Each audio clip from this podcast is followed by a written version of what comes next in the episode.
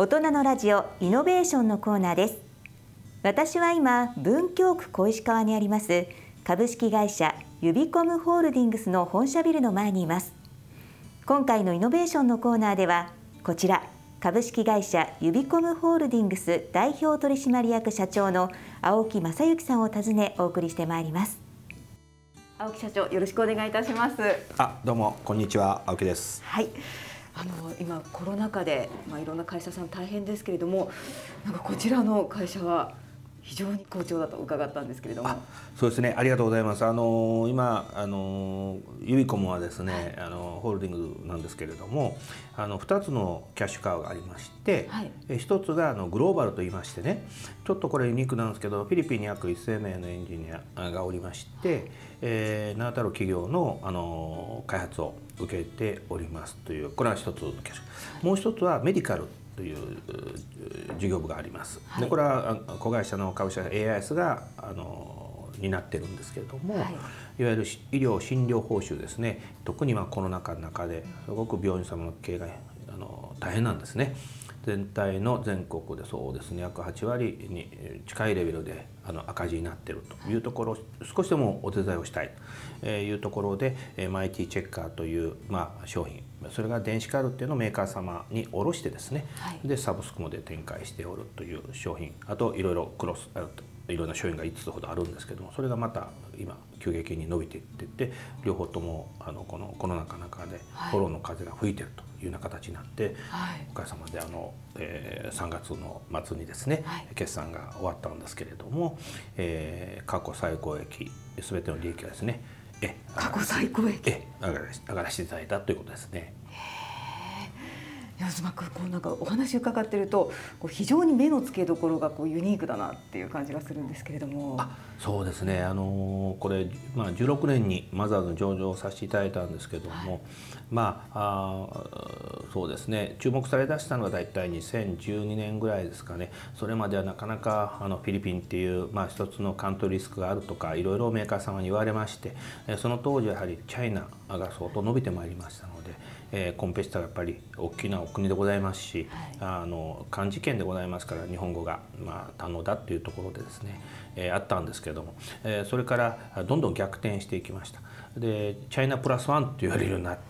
てでそれが13年14年あたりですかね、えー、なってそれで16年にあの上場させていただいたわけなんですけども。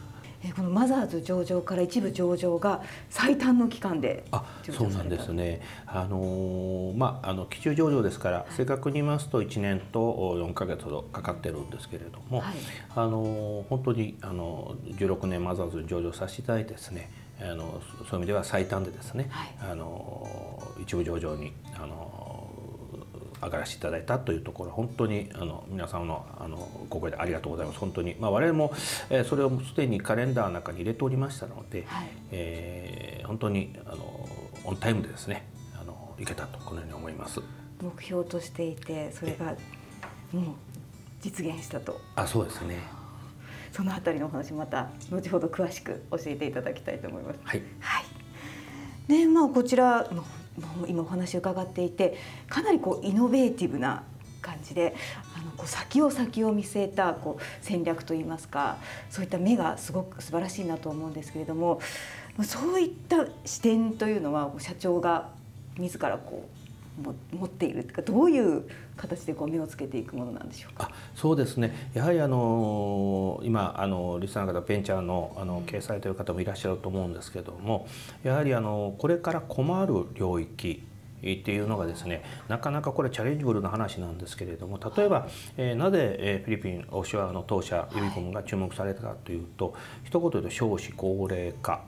という波があるわけですね、はい、えー、日本の平均年齢がもう間もなく48歳、はい、えー、フィリピンが今24歳から25歳というところで圧倒的にリソースリッチであるということはこの過去もあのそう変わらないんですね、はい、あのフィリピンのそのあのピラミッドはですね。で将来もこれは変わることはおそらくそうないと思ってます。したがって、えー、フォアジャパンで日本のことが好きでそして、えー、技術力をさらに上げたい。えー、優秀なエンジニアの皆さん方を育ててですね、はい、えー、我々は日本国を支えていきたいというスローガンでやったので、そういう着眼点という意味ではあのあったと思います。はい。本当にこうそこフィリピンに目をつけて育てていくわけですよねそのエンジニアの方。それはまたいろんな工夫があるわけですそうなんですね。あのフィリピンはあの日本語の教育がほとんどなされてないんですね。で我々どものあのエンジニアですね、はい、えー、本当にあのそれこそトップ3大学というところからの卒業生がほぼ半分を占めているような状態でして。で、えっと、入る時に、えー、大体そうですね年間ですね、はい、あの春卒業秋卒業あの前期はあの卒業がなかったんですね。あの日本と同じような教育制度にフィリピン取りましたのであの今年からまでまた出てまいりますけれども大体4,000名ぐらい、はい、そして、えー、新入社員なのが年間だけ200名ぐらい4%ぐらいの合格率なんですね。でこれはあの IQ が高くなるとまあ全然勉強してない日本語ですね、はい、まあひらがなカタカナ漢字ってあるわけですから日本語の使用書でどんどんフィリピンに送られてきますもんですからね、はい、えー、そういうところをやっぱりよ、まあ、4か月ぐらいですかね。よ4か月ですか？であの大体日本語4級レベルまで仕上げるノウハウを当初持ってまして実は技術技術的にもそうなんですが教育の部分も実はコアコンピタンスもこれは25年やっておりますのでですね、はい大変あのこれはあの有効なあの要するに一つのビジネスモデルになっていると思います。そのフィリピンの方の教育も素晴らしいですけれどもやっぱりその心をつかむっていうところが大事大事なのかなと思うんですが、はい、そのあたりは何かああのこれはですね、あの昔の日本ですね。例えばあ社員旅行行きましょうというとあ喜んで我々のあの若い、えー、サラリーマン時代は行ったわけですけども、向こうで宴会をしてですね。そういうアクティビティがいろいろありました。で今は日本はちょっとそれならまだお金をくださいともうマイクロなんですか観光バスで行くっていうのはちょっと苦手になっちゃいましたと。でフィリピンは逆ですごくファミリー志向でそしてそういうアクティビティであったアウティングって言いまして、えー、そうですね、えー、2ヶ月に1回、えー、とかもしくは1年に1回のクリスマスパーティーも含めてですね、はい、もうすごいお金がかかるわけです。それを我々どもの企業の方がですね、はい、ちゃんとそれを援助して、えー、そういうことをどんどん推進してるっていうことは一つのあの社員のモチベーションにもなりますし、はい、で家族に対しても実はボーナスこれちょっとユニークなんですけど普通お金だけですよね。そうですね、えー、それがあの今度そうじゃなくって例えばあビジネストリップって言いましょうか出張行く時に、はい、えー、ちゃんとキャリーバッグうちの名前の入ったですね、はい、ものを渡したりそれからあのご家族が多いもんですからスイスのですね、はい有名なあのソーセージのですね5キロ10キロレベルのものをですねファミリーにどうぞこれを食べてくださいであったりそれからあとチケットってカンパニーチケットこういわゆるちぎちぎってですね、はい、えー、例えばあ10ペソとか5ペソとかそういう単位でですね、えー、マクドナルドで行けるとかねそういうものもですね手厚くですねお金だけじゃなくってファミリー重視のあのそういったメッセージ付きのですねあのものもですねボーナスなんかで渡してるっていうとちょっとユニークだと思いますね。いや非常にユニークですしまたそういうケアができるといいますかその視点を持てるっていうのが本当に素晴らしいなと思うんですが。ありがとうございます。あのこれから伸びていくやっぱり IT 産業をさらにですね、なる時にやっぱり優秀なエンジニアをちゃんとこう抱えとかなきゃいけないと。で当然ジョブホップもあるわけですね。でジョブホップはこれはもちろんあのヘッドハンティングも含めて行われるんですけどもやはりそこにしっかりしたあの安心感ある愛情あるですね、えー、メッセージをあの仲間たちにどう残すかということとそれからキャリアパースをするためにやっぱり高度人材の日本のですね、はい、えー、そういった人だとコラボレーションして自分の技術スキルをケーパビリティ上げるということに注力しないとやめちゃうんですねやっぱ頭のいい子たちですから。ですからそういうところもしっかり三歩よしをですねいつも指子も三歩よしとよく言いますけども、えー、社員に対してもその三歩よしで今進めていこうとこのように考えてますし過去からもやっております。そうなんですね。社員の方にも三歩よし。そうですね。例えばどんな、えー、例えば家族によしですね、はい、で自分自身のスキルによし。そして、えー、この会社が発展することに対して自分のやった感を持つと。この三方よしがないとですね、はい、あのなかなかあのバランスが取れないと言いましょうか。難しいんですけれどもそこがあユビコムグループでちゃんとなされてるということはあの家族にも伝わりますし、はい、そして、えー、彼彼女たちにもですね一つの生きがいになっていくということをどういう形でしっかり与えていってそして彼たちが彼女たちがオーナーシップを持って自分たちで伸びていくかということを我々が一生懸命マネージしないとこれはダメだと思います。そうですね、はい。でまあ、最初のお話にもありましたけれども皆さんこう中国に目をつけている中でやはりなぜフィリピンっていう部分がこう気になるところなんですが。あのよく言われました。あの、ね、なぜ中国に出さないんだと。実はあのユビコムも中国にも持っておりますそれはあのレノボ社といいましてもともと IBM のノート PC の部隊がですね、えー、レノボ今世界一の PC メーカーになっておりますが、はい、そこの部分をサポートしている部分チームがおりますので、えー、中国には出るんですけれども一番初めは当然フィリピンですね。でなぜフィリピンでしたかって英語ができたんですね。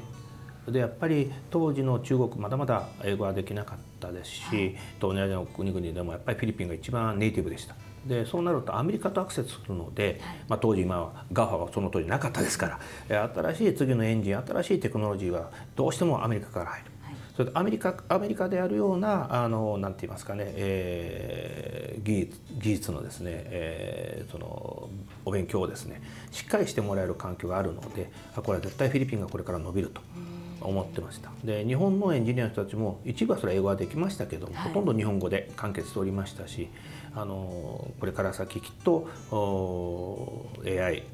昔で言うそうですねディープコンピューディープラーニングとかですねコンピューターというそう言われたんですがそういうところが今度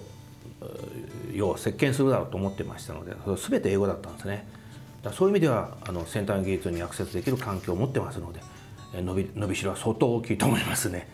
英語ができるというところがやっぱり大きなポイントでで、ね、でまさにそこが成功されたということですよね。そして一方のメディカル部門の事業の方なんですけれども、はいはい、こちらというのは、まあ、先ほども少しお話しいただきましたけれどもどんな状あの今ですねあのおかげさまで、えーと、一般的にあのマーケティングの、まあ、一つのメッセージの一つはですね、はい、リプレイスってよく言われるんですね。要するに、えー、どんどん他社さんから変えられてませんか要するにユビコムの AIS のパッケージですね、はい、マイティチェッカーシリーズは他社さんからどんどんリプレイスされてマーケットがちっちゃくなってませんかっていう話がよくあるんですが実は、えー、当社のリプレイス率は0.2%なんですね。したがってほとんどノーリプレイスです。むしろあのコンペティターのところをどんどんあのひっくり返していっているような状態になってます。っていうところでえまずそこの機能性の強さであったりそれからマーケットに刺さる新しい開発をすでにフィリピンエンジニアを使ってですね、はい、もう次の次世代次の次世代ということを開発しておりますので大変ローコストでさらにスピードキャッチアップで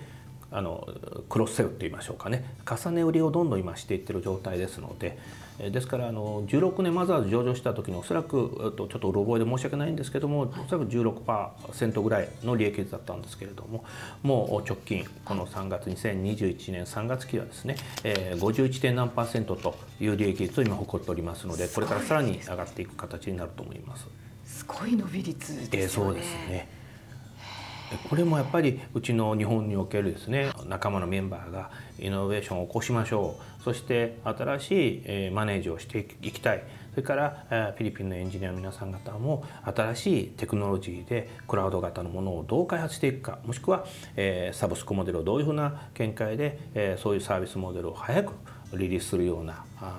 ものをですね作っていこうということで一致団結しましてあの今実は1つしかメニューがなかったのがもうすでにもう5つ6つのメニューがございましてね。えですから既存ユーザーにもクロスセルできるし新規ユーザーにいきなりその6つのメニューをあのご案内することができるということはやっぱり当社の強みだと思いますね。非常にもパワーがあると言いますかすごいですよねその展開と言いますか。そうですね。普通大体5年10年と言われるところユビコの場合大体2年ピッチなんですですからあの過去の決算書を見てもらってもよろしいんですけども、はい、これ14年ぐらいからもうすでにホームページリリースしてますけど2年経ちますと利益が倍になってるんですね。ですから大体このスペースでいきまして今回の前期はですねコロナのインパクトがあると踏んでおりましたので若干あの抑え気味でしたけども大体見ていただくと2年経つとこの通キャッシュが倍になってます。そこにまた今度プラットフォームってまた後ほどあのお話したいと思いますがそこをまたさらに加速するメニューを今ユビコムグループは今開発しておりますということですね。非常にもう伸びて伸びていくという状態ですよね。いやどうもありがとうございます。はい、この辺は本当に非常に勢いもありそして何よりこう社員の皆さんの心を掴んでいる会社だなという印象を受けたんですけれども人事評価ですとかそのようなところはどのようにお考えですか？あの16年マザーズ出る手前まではやはり、えー、なんて言いますかあの一つの組織だった形の評価だったと思うんですけれども16年マザーズ出ましてやはりあの投資家様のあのメッセージもいろいろございますのでですねやっぱりこれはできる人をどう評価するかということで改めて HR のプラットフォームの見直しを行いました。はい、ですから、えー、部長様が結構いいサラリーなのかとかですねよく言われるんですけども、はい、実はボーナスなんかを見ますとですね、えー、それ近いもしくはそれを超えるですね、えー、そういうメンバーがいたりそれから新しいポジションがどんどん今できていきますのでそれは僕じゃなくて彼たちがそういう発想をするんです。ですからうちはあの故障例えば何々課長とかですね、はい、何々マネージャーと全部さん付けなんですね。もうさん付け？です。もう全部が僕だけ社長と言われてますけど、はい、ほとんど全員がさん付けなんです。でなぜさん付けかというと,、えーと、誰がまた上司になるかも分かんない。えー、要するにオープンプラットフォームでないですけどそれだけのチャンスと夢がある人事制度を取ってます。それからあと評価の話もそれにつきますから、はい、でフィリピンの方も実は、えー、去年ですね、はい、えー、ぐらいからやはりそのジョブホップといいましょうかヘッドハンティングからやられるケースがありましたからやっぱり見直そうということで日本本体の計画いわゆる戦略企画部とですねスタラでセッションをしてですねそして見直そうということでこれまたみんなねあのフィリピンの仲間たちが今期待してくれてると思いますけども。あの大変いいあの人事制度だと僕は思ってます。年齢なども一切関係なく。もうそうですね。やっぱりあの評価っていうのはやっぱりあの先ほど言いました三歩以上のやった感っていうのをそのご本人がどう持つかなんですね。だからそういうところはやっぱりしっかりあのそういう根付かしていかないとあの日本は少子高齢化になりますから年齢がいかれててもなんかなんかこうリタイアメントしましたねじゃなくてやる気のある方はどうも我々どもの方にエンジニアで来ていただいてですね、えー、さらに伸ばしていただくということもチャンスありますし、若い方は若い方で、はい、まあ、あのどんどんチャンスになるようなねあの制度を作ろうとこのように思っております。わかりました。でもこう新しいことにいろいろこうチャレンジされていらっしゃるので、うん、やはりこうちょっと失敗したりすることもあるかと思うんですけれどもそのあたり社長はどのようにお考えですか、あのこれも僕が一番その前前職って言いましょうかサラリーマン時代であの、まあ、ワールドというとこでしたけどあったんですけどもあの、えーと、上司がですね、はい、まあ、リーダーがあ失敗して帰ってきた子たちにですねあのそれは言っただろうとかですね一番傷ついてるわけですね。でやっぱり傷ついてる人は逆にリーダーはかばかばうんじゃなくってよしよく分かったねと二度と失敗するなと我々がいるから問題なしとこういうとですね倍ぐらいの働きすぐしちゃうんです。ということはコストならすぐもう吸収してしまいますしあの本人たちもやっぱやる気満々で突っ込んでいきますからね前向きに。ですから失敗を糧にして二度とするなとそして、えー、次にチャレンジしなさいというような教育私自身があの多分あの今ここにもいますけどねあのその怒鳴ってやったことはあんまないと思いますね。えー、それがやっぱりリーダーだと思いますし、はい、えー、人のせいにしちゃダメですね。えーやっぱり我々としてはやっぱり本当それがあの人としてもそうですしあのやっぱりいいとこを褒めたたえてですねチームとして伸びていくということが一番僕は大事だと思う今も思ってますしこれからもおそらくそうやってやっていきたいと思ってますね。はい、このユビコムさんの経営のスタイルについて教えていただけますか？はい。えー、っとそうですね。うちの経営のスタイルっていうのはやはり、えー、幹部にいらっしゃる方もそれからあの新しく入られた方もみんなそうなんですけども一応フラットな組織体っていうのをイメージしてます。全てはそうじゃありませんけれどもね。でやっぱりそのなんだろうえっ、ー、と例えば私がですね、はい、今回保険なりプラットフォームっていうのがまあ見えてくる。そのいきさつについてはこれって保険業界に使えるかも分かりませんって一社員が言いましたと。で僕はそれをピンときましてだったら早く実現すべきだねと。いうことになるとその声がばばっと広まりましてですねそれでこの指止まりないでそれやらしてくれやらしてくれっていうのが集まってでエキスパートの人もその中にいるんですよ。はい、でその中でできたエンジンが保険内プラットフォームのコアエンジンなんですね。ですからそれは保険会社のもし保険業界の方に、えー、持っていって、はい、あのどういう反応をするかっていうのが一番もちろん興味なんですけどそれが見事ねあの刺さりましてこの収益の高いまたあのサブスクモデルができていくとかですね。ですからけあの一言で経営のっていう話で言うと自身はですね、はい、やっぱりこう明るく元気に前向きにいけみたいな感じがまずあって、はい、えー、失敗してもその咎めませんよと。例えば会議なんかあっても発言しない人がいたらもしその人はもう出て行ってもらっていいですと。そうは言いませんけどそれは全くもって評価関係ないんです。マイナス評価つかないです。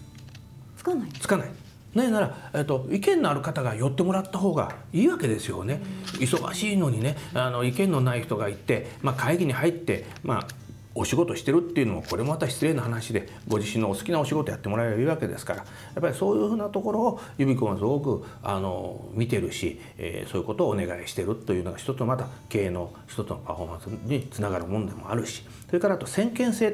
ていうまあ、あの先ほど、まあ、いろいろなご質問あるんですけども先見性はもちろん、えー、自分の中で、えー、ずっと勉強を重ねて今来てますし今のは申し上げことできませんけども、えー、次ここへ向かっていくよと。いうことになると皆が「分かりました社長行きましょう」じゃなくってその方向って何でどうなってんですかとそして何をするんですかと何を決めましたかっていうことをちゃんとデコミュニケーションできるようなですね、えー、うちの仲間たちが多ございますので僕がさあ行くよというだけではなかなか難しくてですねただその中で可能性がずっと絞られてくるので、まあ、おかげさまで今あの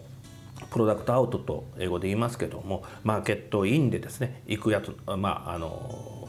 ビジネスが今すごく伸びててプロダクトアウトはだいぶ減ってきました。で昔はプロダクトアウト結構多かった。もうどんどんあの赤字がかさんだ時もありましたけどもね、はい、未上場の時に、まあ、今はあのおかげさまでいい仲間に囲まれて、えー、どんどんどんどん新しい方が入ってもそっちの方に向かってくれてるっていうのはこれ一つのちょっと変わった変わったかどうかが今からもそうなると思いますけどもあの合議合議で会議を多くしてやるんじゃなくて自分たちがやりたければしっかりそこであのコミットメントしてで提案してそしてやらせてもらえると。いうことでやりますか。ら結構みんなそれぞれ自由に自由じゃないまああのやってくれてると思いますね。そうです。だから社員の皆さんも自分で納得をしてそして自分のエネルギーがある方に行けるからそれがこう集まってパワーとなってこうそうですね。スピード感持っているということですね、えー、ただ全部が全部がそうじゃないっていうのはまだまだところも少しありますけども、はい、ただあのそっちにどんどん染まっていきますよね。だからあのそういうことでさらにこの加速を今児童私の頭の中あるのは今まですみません2年で倍になったところ、はい、2年で3倍から4倍とかねそんなイメージねもう描いてるんですね。でただただこれはあの何をもってと投資家の皆さんから言われるとちょっと困っちゃいますけどもただもうすでにそういうな私の頭の中それから中の頭の中ではキャッチアップしてましてすでに、えー、プロトタイプで今あの進んでるものもあります。り社長についていきたいって皆さん思うんでしょうね。いやでも本当ねでもねありがたいことにみんなねなんかなんかうん持ち上げてくれるってないんですけどねみんな寄ってくれるんですね。うん、うん、それはありがたいことですね。ただやっぱりあの私の次世代のメンバーたちを育てるのもやっぱり一番の今度はプライオリティ高く今度なってまいりますから、えー、そういうところでは株主様に皆さんも含めてですね、えー、ナイスのグッドアサインだとあのいい人をアサインしたなとか言われるような社長ってなるとこれまたいけないですし社長が社長がって言ってる会社はろくな会社ないじゃないですか大体。うん、僕はまあ社長たちだと実は思ってないんですけどもね、まあ、一応タイトルがそうなってますから投資家説明会も含めてそうしてるんですけども。やっぱり、えーと、株主さんのファンを増えてもらってそして、えー、株でもですねちゃんと貢献ができてそして一番はやっぱり社員ですから。やっぱりその人たちが一番元気で、えー、され前向きでやってもらうことを一番願う経営者ですからもうあの株主さんも大事ですけどもねやっぱりそうやってさらに伸ばしていくあの事業をですねどんどん今から作っていきますから。それでは続いて青木社長ご自身について伺っていきたいと思います。少年時代、まあ、小さな頃幼少の頃というのはどのようなお子さんだったんでしょうか、はあ、これはですね、あのー、今異常に明るかったかもわかんないですね。っていうのは褒めら、まあ、子供ってそういうの褒められることが大好きなわけですよね、はい。そうするとご近所の僕のお友達なんかあのとこによくお呼ばれするんですね。1週間のそうですね3日とか4日違うお友達の家バラバラに呼ばれていくんですよ。人気者ですね。人気者なんです。でなぜ人気者かというと、はい、自分の友人たちがご飯食べるの遅いとかですね。残すとかってあるじゃないですか子供ですから、はい、僕を呼ばれすると綺麗に食べると。で青木君が来るとなんかもう家が赤くなるしもう、ま、おかわりおかわりもどんどんやりますからね。そうするとお友達の家のお母さんがお父さんすごく喜ぶんですよ。でそれでなんか呼ばれてて後で知ったんですけど、はい、まあ、でも結構あのそういう時に、えー、いろんなご家庭で家族がいっぱいあのいろんなご家族がありますから、はい、その時にコミュニケーションを取れるというもうやっぱりコミュニケーションがやっぱりそこではねすごくねいまだにこんな感じで喋っちゃいますから。あれなんですけど本当にあの、うん、コミュニケーションを勉強したような気がしますね幼少の頃はですね。うん、じゃ非常にこう社交的なお子さんだったってことですね。あそうですねあまりなんかこうでお風呂も平気であの昔はですねお父さんから一番で入るっていうの風習がまあ普通あってですね、はい、ああの昼間から遊びに行ってますから泥んこなわけですよ。そうするとそこであのあのあのお母様向こうのですね。あのじゃああのお風呂でも入って帰るかなんて喜んで入りましてね。入るとドロドロになるわけですよ。今みたいな立派なあのそういうお風呂のシステムがないですから、はい、そうするとまたお湯を抜いてですねあのまた綺麗なお湯したっていう話がでもね全然ねあの苦情がなくてですね。あのええ。だからうん良かったですよ。楽しかったです。はい。もう非常に魅力的なお子さんだったんだなと 思いますけれども、はい、お勉強の方はいかがですか？あ、おべあこれはねこの質問一番嫌なんですね。すあのーはい、中学生ぐらいの時ですかね、えー、結構成績がだいぶぐっと上がってきた時がありました。ねけれども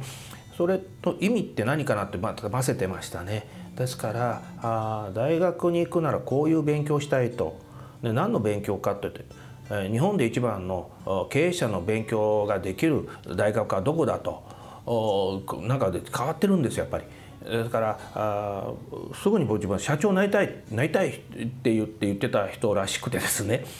ですからあの進路指導の先生にもあのそんなこと言って、はい、えー、そうするととんでもない、えー、東大のなんとかとかですねだんだんだんだんそうなるわけですよ。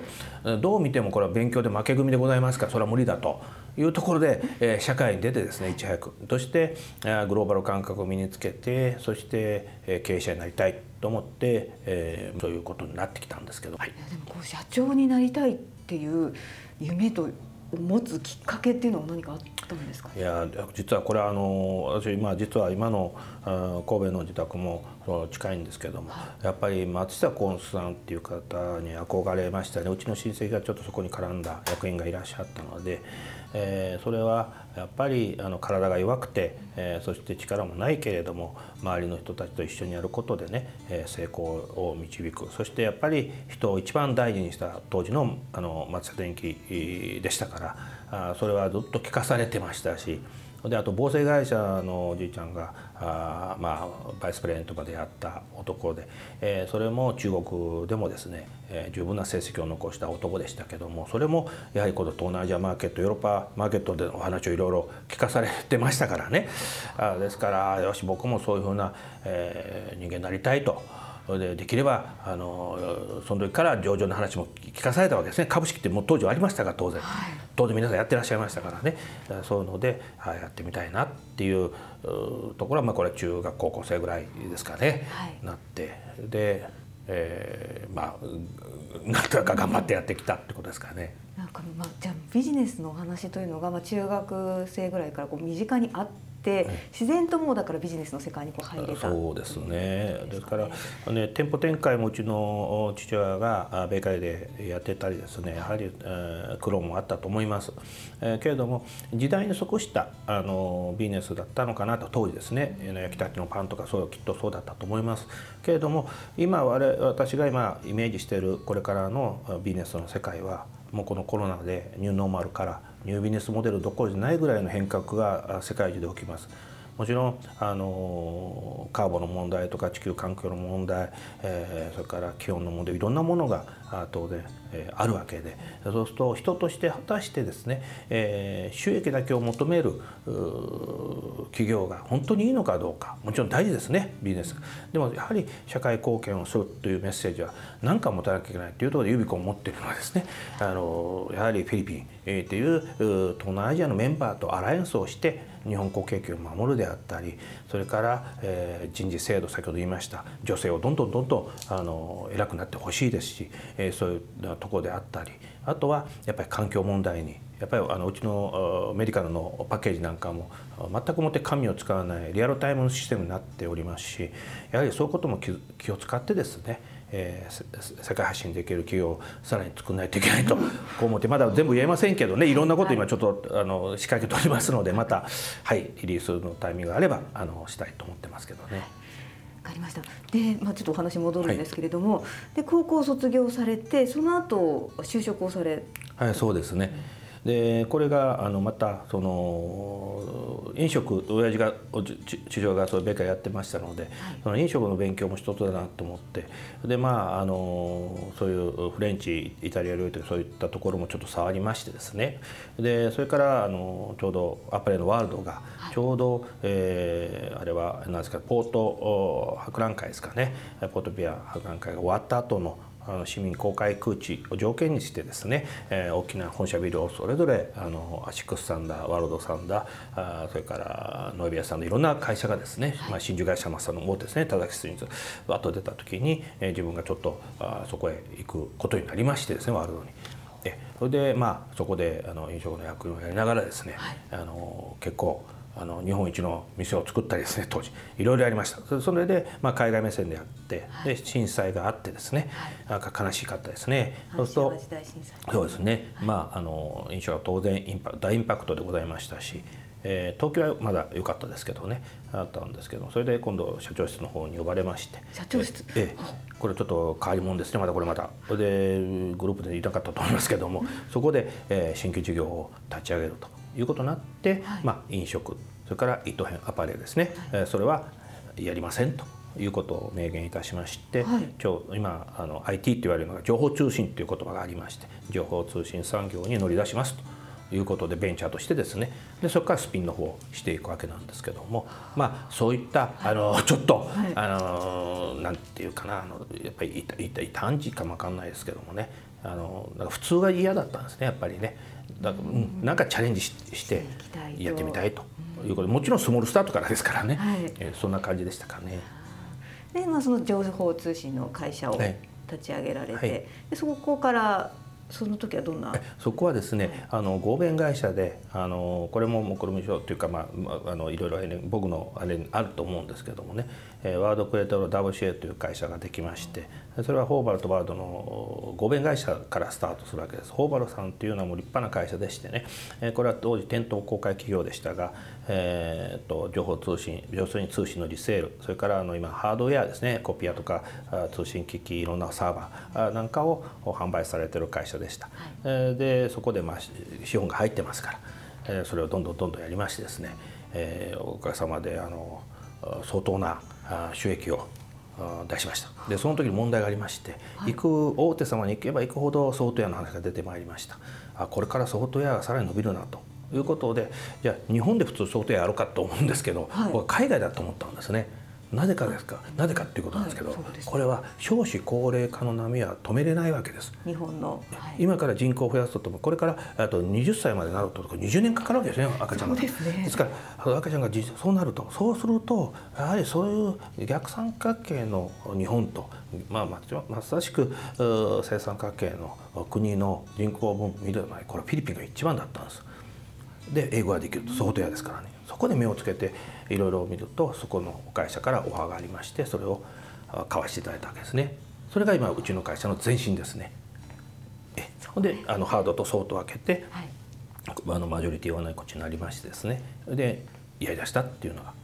第二創業期って言いましょうかね、はい、えー、だと思います。そこからまあ今のゆり子さんの元ができてそ、ね,、こからこう新たにスタートしていくと。そして、えー、2012年にこれは AIS を子会社化された、はい。あのこれはですね自分がもともとそのたまたまですね、はい、あの神戸のポートアイランドの方にあの再生医療をやっておる、まあ、いわゆる財団があございました、はい、神戸あのセンター医療財団というもうこれも立派なもんでございまして、えー、iPS の山中先生が出る前からですね、えー、やってたチームでそういう、まあ、神戸ですからいろんな勉強させていただいててあこれから医療界がさらに変わるなと。なぜか変わるかと、まあ、案の定少子高齢化では一つですもう一つは医師不足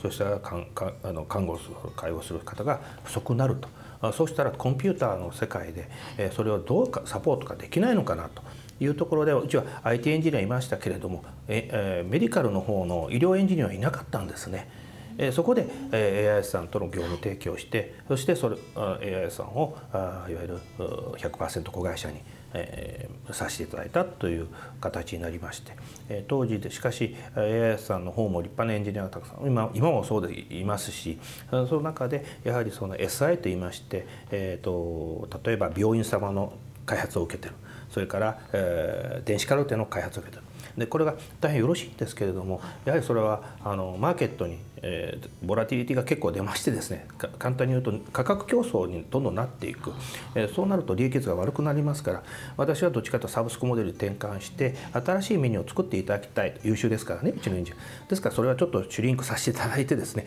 そっちの開発の方に持ってまいりましてそうなりますとあの16年まずは上場の時の 16. 何パーセントが今51%の利益率に誇っている、まあ、そういうモデルにスクラップビルドしたんですね。そうするとエンジニアの人たちはそれから皆さん方のサラリーもやっぱりたくさん上げれることできますのでねその方がいいということであって本当にいろんな医療界病院の理事長だそれからあの国際東大病院含めてですねやっぱりもう国際学病院はもう約6割のシェアをも誇っておりますしもう本当に皆さん方の従事者の方に今回コロナですからね余計ねあのそういうものであのサポートできたとこう思ってます。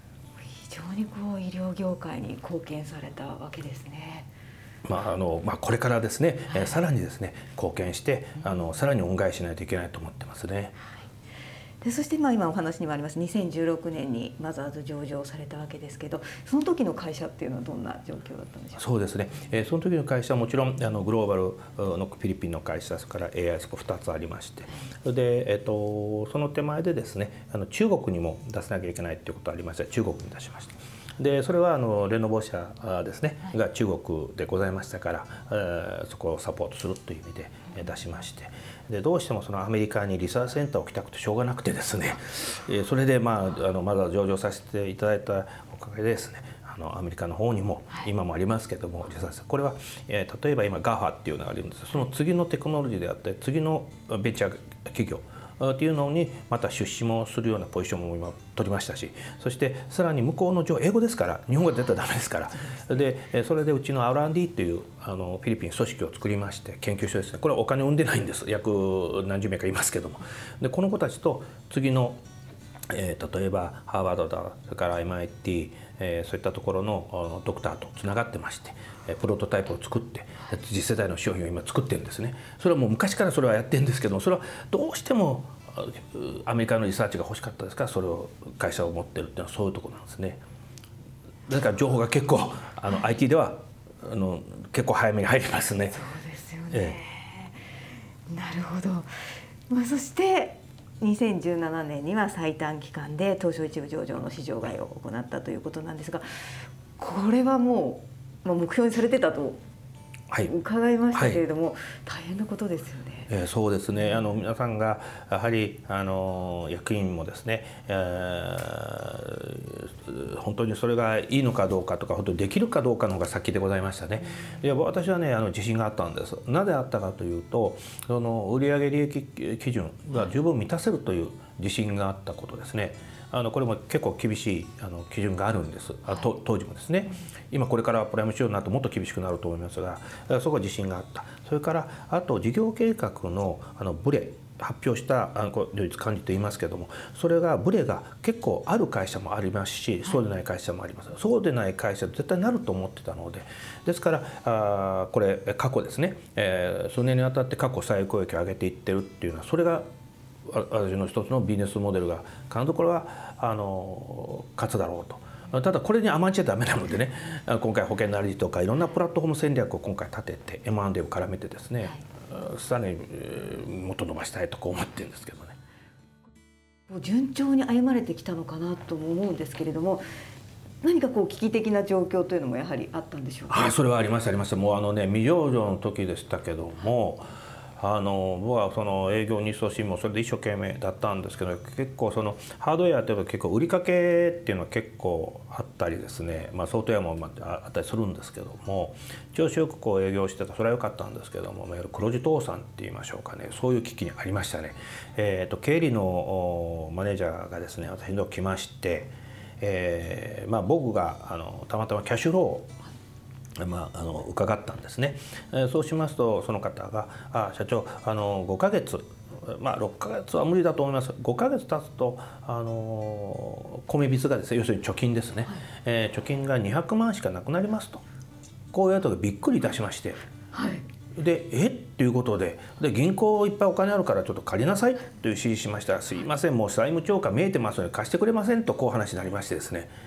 ですからまあですから経理の人って立派ですね何でも正直に言うんですね。いやいやええでもねこれは致し方ないということであの初めてちょっと大きいエクイティいわゆる割当第三割当投資をしました。でその時はこのやっぱり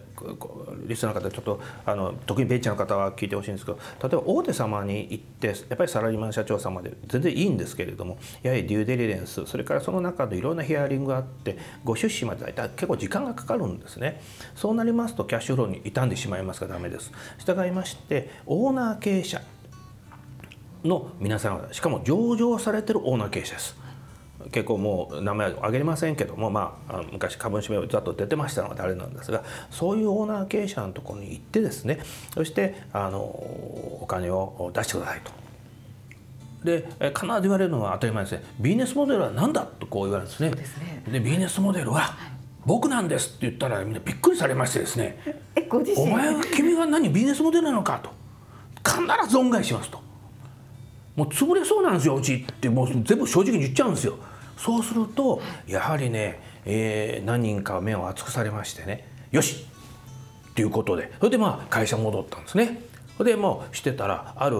また電話かかってあの取った女の子がびっくりしましてですね「えな何々会社の何々オーナーから青木さんにお電話です」とこう来るわけですね。で僕忙しいのよとか言ってるわけですよ。かかったら「あおっ!」と思って気をつけして、はいちょっと来たいんだよ振込先どこだって言われましてですね。あ振込先も言ってませんでしたって言ってもうもう頭がもう終わったと思ってましてですね。それでそれでまだ振込先言ってもうあの5,000万っていうお金をボンと振り込んでいただいたりですね。もうそれありがたかったですよ。うん、もうだって吹けば飛ぶ本当にもう大変でしたから。で社員殺せませんからね。そうですね。それが複数のあのオーナー様からただいてだから16年あの、まあ、上場した時にはすごくもう喜んでいただきましてね。ああその貸してくださったオーナーええー、そうですね。そうですよね。いや大変でしたねあれはもう。いやそんな時代もあった、ね、ありますあります。それはもうベンチャーでもうもう順風満帆って言ってますけど本当ですかって聞いた方がいいぐらいでね。もうそれはもうねもういっぱいありました。でも大事な社員がねもう急にねあの辞めるんだとかですね。うん、もうそれはもう潰れそうな会社にいたくないですよね。そうですよね、うん、でもそういうのを経験しましたしそうすると自分が一人何役やらなきゃいけないことになったりとかですね、まあ、そういうあの苦労というか、まあ、ある意味楽しい道のりですね、えー、っていうのもあのやってまいりましたね。はい、山あり谷ありという、ね、そうですね。はい。さあそしてあの東証一部上場に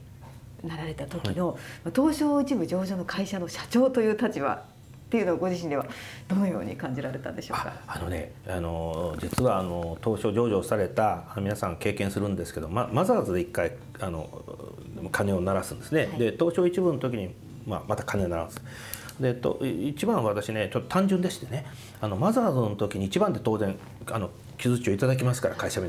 でそこでねならここへ白手袋の人ここを打ってくださいって金のとこ指さしていただいてご丁寧にですねよし任しとけっていうことでもうねもう思いっきりいきました。空振りじゃないけどかすりましてね。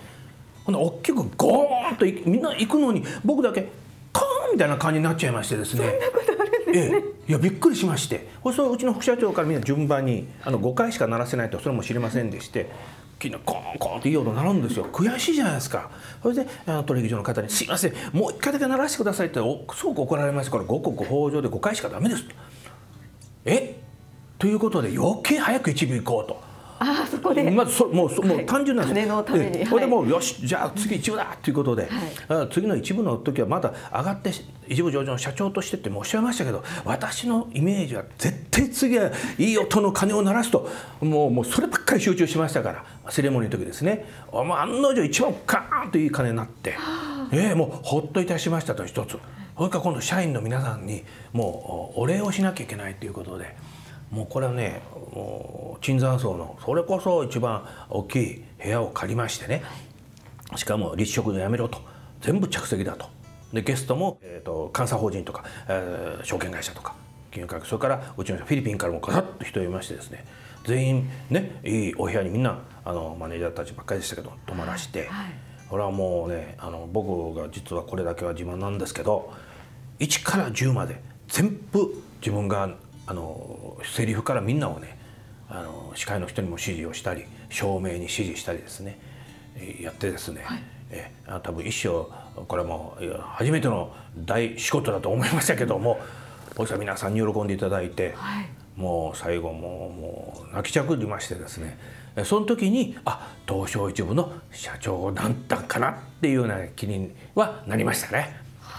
社長自らがプロデュースしたパーティーを開いて。もうもうもう照明の位置から全部指示しましたから。その光の当たり方ダメだと。でカメラもちゃんとね「あの紅白歌合戦」みたいにこーっと引きでね一人一人を映し出せとかね、まあ、そんなことをやりまして、はい、えあのちょっと話長くなりましたけどね。で最後はやはり、はい、えー、今度投資家さんのある時にですねやはりまだ一部と違いましたからあそこはなんかこう引き締まった感じになって責任も重たいですし、えー、なんとかそれなら成績も立派にそして仲間をもっと幸せにするためにはどうしたらいいかっていうことでいろんなビジネスを、まあ、仲間と考えてですね今やってるのがこれ ING ですけどね。今現状ですね。これからの、まあ、事業展開ですとか夢がありましたら。はい、日本はユニークマーケットだと思っててそれから今度東南アジアですね。やはりこれ分母まああの分母大もあるんですけども、まあ、伸び率がすごいですね。やはりこの ASEAN アジア諸国でのですね展開をどういうふうに歩を置いていくかっていう考え方が一つですね。マーケットと開発拠点。それから、えー、日本においてもですね、えー、新しい、えー、ことをやるためには高度人材が必要なんですね。みんな高度人材教育しないとできないんです。あの例えば AI でもあの学生で優秀な人いますけど現場が分かんないことってなかなかあのデータ壊すにも何するも難しいんですね。ノウハウが必要。ですから、えーと、今日本は逆に、えーと、高齢になってますけども優秀なあのエンジニアをお持ちになられてるあの会社さんが結構あるんです。そういうところとしっかりアライアンスをしたりもしくは、えーと、M&A をしてもですね、えー、フィリピンの我々のエンジニアがいますからこれは大体、えー、日本人1人に対して2.5人ぐらいのコストオペレーションですからそこにこううまくコラボレーションすると利益が向こうも上がるし給料もたくさんもらえる。そしてさらなるなんですか先生たちが多いんですね。あの日本の優秀なエンジニアもう私は先生と呼びますけども、えー、そういう先生たちとニコニコしながらですね前向きに、えー、日本の国益とそれから東南アジアをねさらにサポートもしくは、えー、恩返しをするという意味も含めてですね、えー、事業ができればいいなとかこれ言ってもう一つはやはりそのガハじゃありませんけどももうこれからありとあらゆるスモールカンパニーも含めてですね我々みたいなあのプラットフォーム事業が増えると思います。ですからそこにしっかりしたコアコンピタンスと技術とそれからマーケットインできるニッチでいいのでそういういろんなプラットフォームをあの我々作っていきたいっていう夢がありますのでそれは収益も高いですしこれは一度こうなるともうカスタマイズするだけでどんどんこういきますのでですね、えー、そういうものをやっていきたいというそれを、まあ、いわゆる東南アジア世界目線で、えー、作っていけばあの必ず喜んでもらえるんじゃないかなと思ってるんですけどね。はい、はいまだゆびこさん伸びていきそうですね。頑張ります。はい。はい、えー、最後なんですが、これから起業されたいと思っている方や夢を実現されたい方にメッセージをお願いいたします。あ、そうですね。あの私はあの三つありまして、えー、一つはですね情熱という一般的な言い方なんですけども、あのまずえっ、ー、となんか失敗をしても、えー、なんか大きいはっきり言うと大きいことは考えてもやはり消極着手といいましょうか。ちっちゃく御嶽にあったとこからスタートしてくださいと。これ一つです。それからあと2つ目ですけどもやはりそのみんな夢夢って言うんですけど夢ってねどんどん変わるんですよね。あの大きい夢はあります。例えば社長になりたいとかそれからお金持ちになりたいとかそれから世の中にびっくりすることを喜んでもらうことをやりたいあるんですけどもいろいろ道のりがありましてきっとこう変わっていくんです。でも変わる時に目標設定だけしっかりしてやってほしいというそうですね。あとはですね捨てる勇気です。過去やってきたことを捨てられない経営者が多いんですね。でベンチャーこそ捨てる勇気なんです。もっと言うと大手も捨てる勇気はもっと欲しいんですけどなかなかそれはできませんけどもベンチャーの起こした人たちがもうこれはもう難しいよとかまだ続けることがよろしくないと。だったらこっちの方向行こうと。ということは何かというと私は幼少のことを先ほど言いましたけどいろんな方とコミュニケーションを取る。そして決して決めつけない。あの決めつけると止まっちゃいますからね。決めつけないみんな「わすごいないいないいないいな」というと何ぼでもタダで言っていただけますからそういうふうな形で一つの自分のマネージ要するに経営戦略を立ててですね、えー、あの前向きにあの決してですねあの後ろ向きになってダメです。あの後ろはもう捨てていくもんですから事業も、いいと思ってても捨てる時あります。何かと次に起こす種があるとそっちに行っちゃうんですよね。逆転しちゃいますから。だからあのその3つですね私言った。それを持ってやってほしいと。でベンチャーの方今私あのあの公益財団っていうか財団でニュービジネス協議会の今あの副会長なんかもやらされてるんですけどイノベーター作るとってもうあのうちの会社のスタッフをたくさん使うともう怒られちゃいますから自分自身で竹やり一本でですねやって今やもうね日本一目指すという今発表してますから。ですからあのベンチャーの皆さんどうぞですね由美子のあこれ言うとまたねうちのあのいろいろスタッフが怒るんですけどまあ怒るっていうか忙しくなるからだけなんですけどねあのどうぞもしねそう言われればどうぞまた相談ください。あので僕は育てるのにそっちにも力入れてますから、はい、えあの何かコメントしろっていうののあの言いますけど。ただもう溢れるに来ちゃったらこれなかなか難しいのでですね。あのあれなんですけど、まあ、リスナーの皆さんであのもしあのそういうことを目指される方がいらっしゃいましたらね我々の仲間たくさんいますからあのそういう協会もありますのでえあのサポートできたらとこのように思います。はい、もう本当に胸に響く温かいお言葉ありがとうございました。はいえ、今回は小石川にあります株式会社ユビコムホールディングス代表取締役社長青木正幸さんにお話を伺ってまいりました。以上イノベーションのコーナーでした。